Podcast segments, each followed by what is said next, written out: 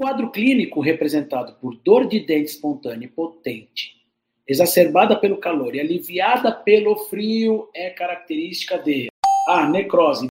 B. Pericimentite. C. Pulpite supurada.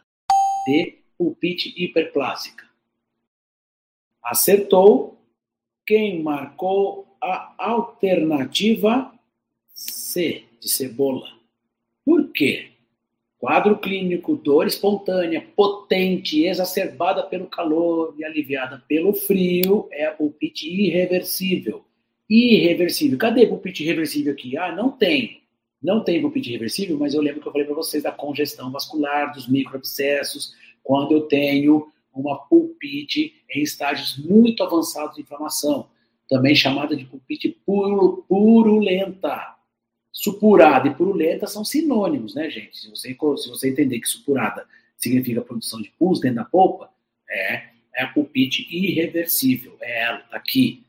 É necrose? Não, porque ela é exacerbada pelo calor e aliviada pelo frio. Variação de temperatura mexe com ela. Legal? Pericementite? Não, pericementite é uma doença periapical. Legal? Então, se está exacerbada pelo calor e aliviada pelo frio, significa que a polpa está viva. Pulpite hiperplásica é uma pulpite crônica. Crônica não dói. E aqui está escrito assim, ó, dor de dente.